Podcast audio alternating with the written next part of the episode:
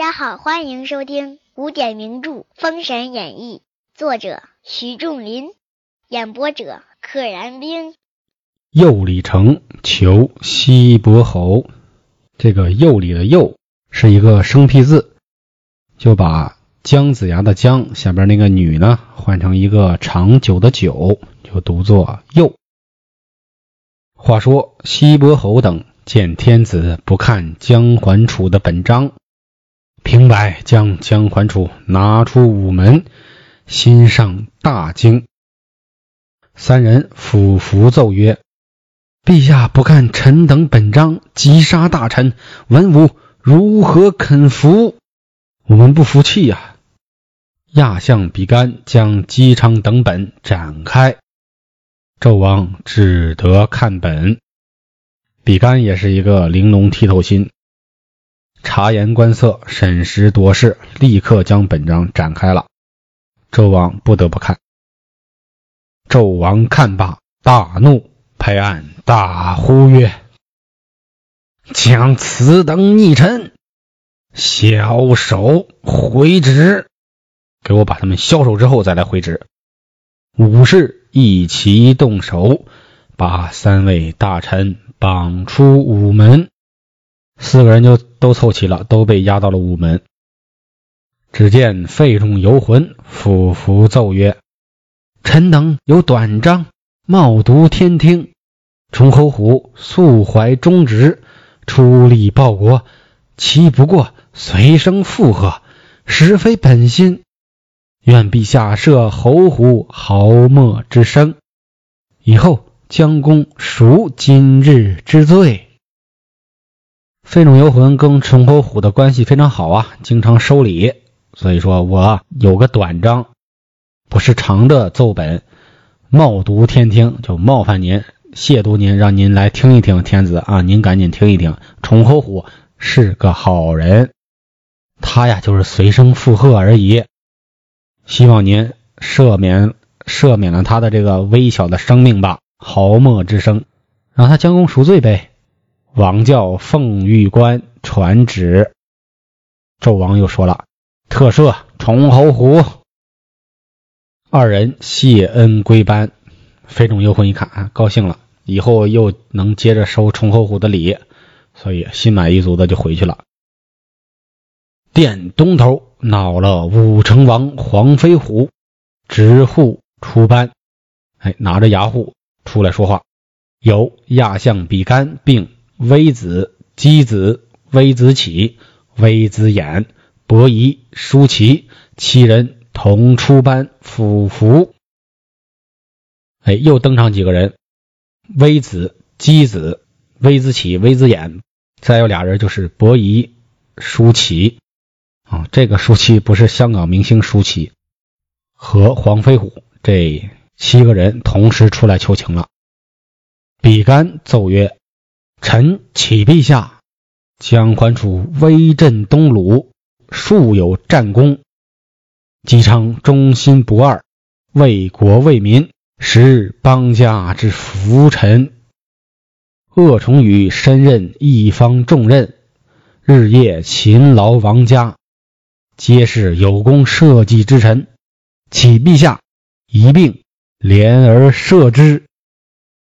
他们要么是有战功。要么呢是为国为民，是我们的福臣福将；要么就是日夜操劳啊，忠心不二。你呀一块儿跟崇侯虎一样赦免了吧。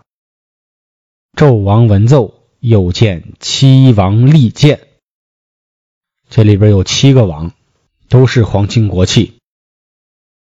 乃曰：姬昌，朕亦素闻忠良。但不该随声附和，本宜重处，故看诸亲所奏，赦免。我看在你们的面子上，赦免了他。姜桓楚、鄂崇宇谋逆不赦，肃正典刑。诸亲勿再独奏，勿再独奏，不要再亵渎我了，不要再奏本了。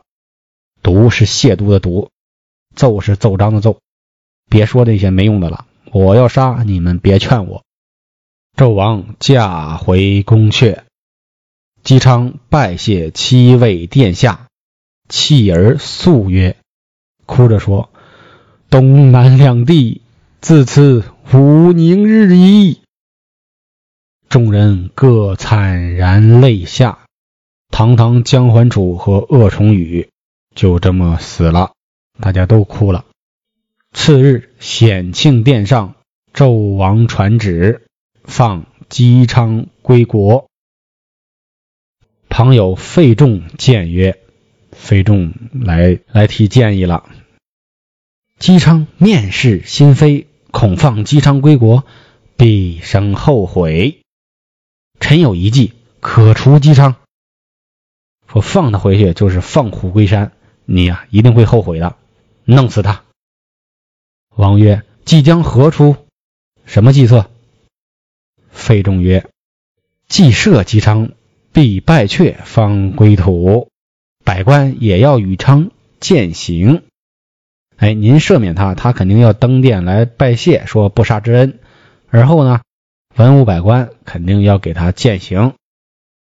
臣去探其虚实，若昌国有真心为国，陛下赦之；若有欺狂，即斩昌首，以除后患。我啊，去试探试探他。他要是真的没有什么反意，你就赦免他；如果他有什么欺骗啊、欺狂、欺骗、狂语，就是出家人不打诳语的那个狂，都是瞎话的意思。若有欺狂，立马弄死他。王曰：“亲言是也。”次日，姬昌随带家将径出西门，来到十里长亭。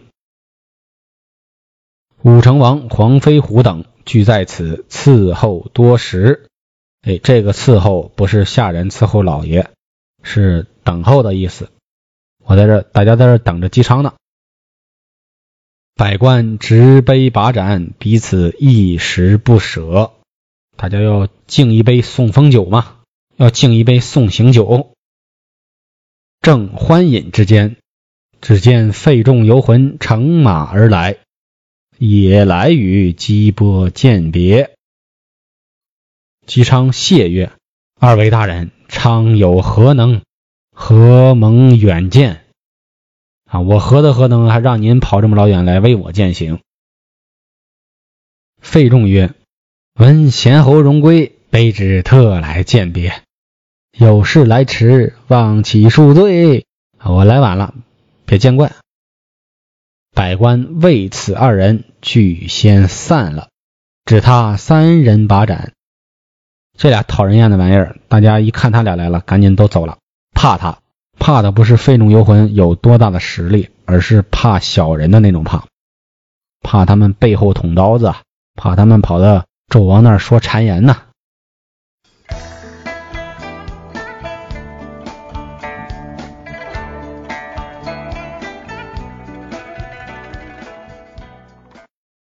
不觉饮数杯，姬伯酒已半酣。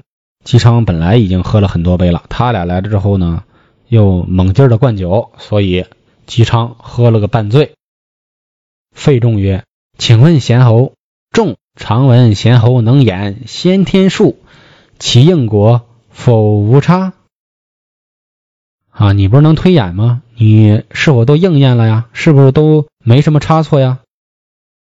姬昌答曰：“阴阳之理自有定数，岂得无准？都是定好的，我怎么可能算不准呢？但人能凡此以作，善趋避之，亦能逃越。说不过呀，我呢能反着这个定数而来，我可以趋利避祸，有什么坏事我还能逃。”众复问曰：“费仲又问了，若当今天子所为皆错乱，不知将来究竟可预闻乎？如果啊，咱当今天子做的事儿都是错的，那他的将来能不能预测一下啊？”西伯叹曰：“国家气数黯然，只此一传而绝，不能善其中。”今天子所为如此，是速其败也。说国家的气运已经暗淡了，无光了，再传他这一下就断绝了，不会再往下一辈传了。而且他呀不得善终，他现在的所作所为是什么呢？不过是加速了商朝的败落而已。速其败，使动用法使什么什么加速，使失败加速。众又问曰：“其数应在何年？”啊，哪年呢？姬伯曰：“不过四七年间，五岁中甲子而已。四七年间，四七二十八，还是最早的女娲娘娘说的那个事儿，还有二十八年的气运。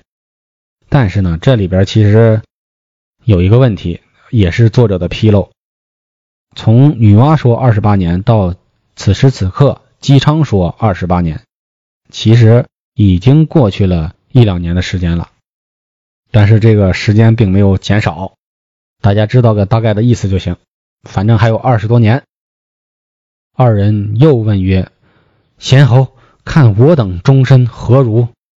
哎，我这辈子怎么样啊？能不能得个善终啊？”姬伯即袖演一术，大袖一挥，又演了一刻，说：“此术甚奇甚怪。”二位大夫死得蹊蹊跷跷，将来不知何故被雪水淹身，冻在冰内而死。你俩的命数啊，太蹊跷了！不知道什么原因，哎，雪水融化之后，把你俩冻在冰里边，做成了冰雕。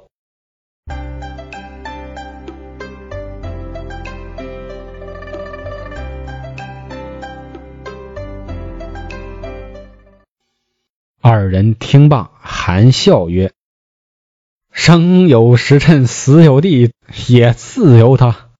生有时辰，死有地，被放在单引号里，说明这句话在当时是一句俗语，是一个大家经常说的话。生有时辰，死有地，这也是个互文的用法，就是我生下来的时候有时辰，有地方；我死的时候呢，肯定也是有一个具体的时间，也有个地方。”有什么可怕的呢？哎，也自由他，随他去吧。三人又饮数杯，各人分别，各自散去了。费尤二人径至午门，进殿见天子，奏曰：“姬昌怨愤，乱言辱君。他曾演天数，言国家所言不过四七之年，又道陛下不能善终。”两个小人传闲话，纣王怒骂曰：“传朕旨，命朝天赶去拿来，及时枭首，以戒妖言。赶紧弄回来，给我宰了他，砍了他的头，挂在城墙上。这样呢，把他这个妖言、妖言都给我断绝了。”朝田得旨追赶。且说姬昌上马。自觉酒后失言，忙令家将速速离开，赶紧跑。姬伯在马上正迟疑，只见一骑如飞赶来，乃是朝田也。朝田大呼曰：“姬伯，天子有旨，请回。”姬伯回答曰：“朝将军，我已知道了。”姬伯乃对众家将曰：“吾今灾至难逃，你们速回，我七载后自然平安归国。”说：“我现在灾难已经到了，逃不了了，你们赶紧走。七年之后我会平平安安回去的，赶紧赶紧走。”众人洒泪回西岐去了。姬昌同朝田回朝歌来。不知后事如何，且听下回分解。小朋友、大朋友、老朋友，请点订阅。愿生命化作那朵莲花，功名利禄全抛下。让百世传颂，神的逍遥。我辈只需都在世间潇洒。